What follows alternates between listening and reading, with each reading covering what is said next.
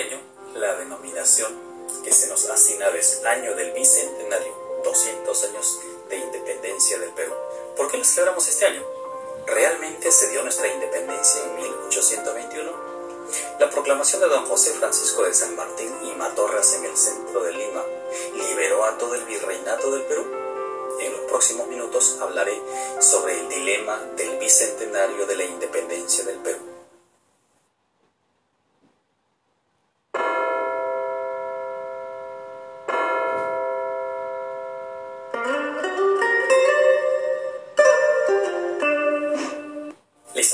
El dilema del Bicentenario. Primero, las celebraciones por el Bicentenario tienen como fecha central el 28 de julio de 1821. Esto porque don José Francisco de San Martín y Matorras, San Martín, proclamó la independencia de Lima, del Virreinato del Perú, en cuatro lugares simbólicos en la ciudad de los Reyes, Esto hace que, ahora, 200 años después, se conmemoren una serie de eventos, y por ejemplo se están edificando el Parque Bicentenario, la Ciudad Bicentenaria y una serie de obras que están dentro de esta línea conmemorativa. Tal cual, en 1921, por ejemplo, cuando era presidente don Augusto Bernardino Leguía, y organizó una serie de eventos, desde políticos hasta diplomáticos internacionales, para esta conmemoración. Luego, la independencia no se dio en 1821. Fue un proceso que tomó varias décadas. Podríamos mirar hacia atrás, y hablar, por ejemplo, de la organización que tuvieron los movimientos criollos como lo de Francisco de Sela, Enrique Pallardi y Peñaranda, los hermanos Angulo, eh, Mateo Pumacagua, el cura Muñecas, eh, Lechuga, entre otros. Podríamos ir más atrás y podríamos mirar, por ejemplo, a los intelectuales que a fines del siglo XVIII ya venían madurando esta idea de peruanidad. Hablar, por ejemplo, del Mercurio peruano y de la Sociedad de Amantes del País, Podríamos hablar de Juan Pablo Vizcarra Guzmán y su carta a los españoles americanos.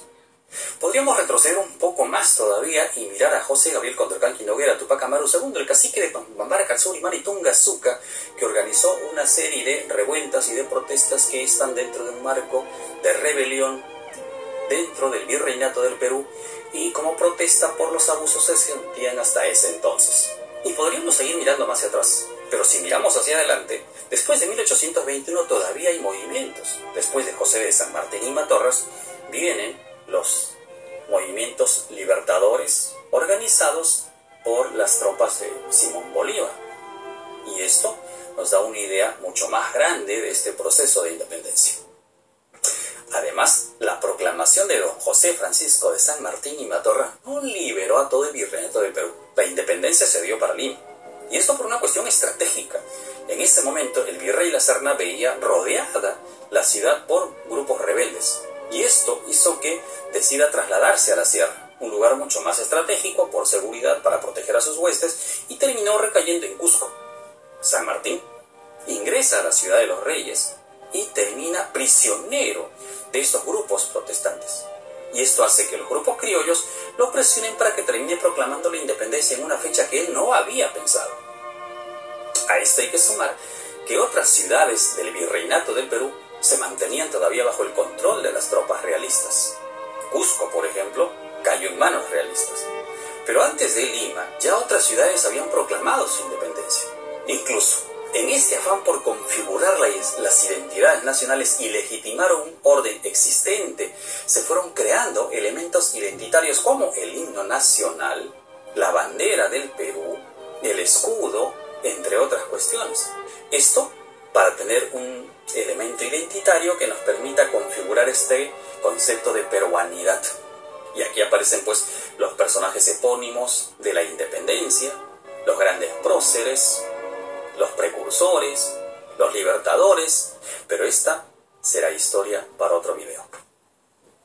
Como ven, el dilema del bicentenario pasa por la fecha conmemorativa, es que en esta mirada positivista se ha considerado, tal cual en 1921, la fecha del 28 de julio de 1821, cuando José de San Martín y Matorras proclamó nuestra independencia. Queremos nosotros entonces, como ciudadanos, tomar acción y participar en este evento conmemorativo para involucrar a aquellas personas que desde el anonimato y aquellas comunidades que desde ese anonimato también participaron en este proceso. Recuerda, entender nuestro pasado es madurar la conciencia de nuestra libertad o nuestra esclavitud. Hasta la próxima.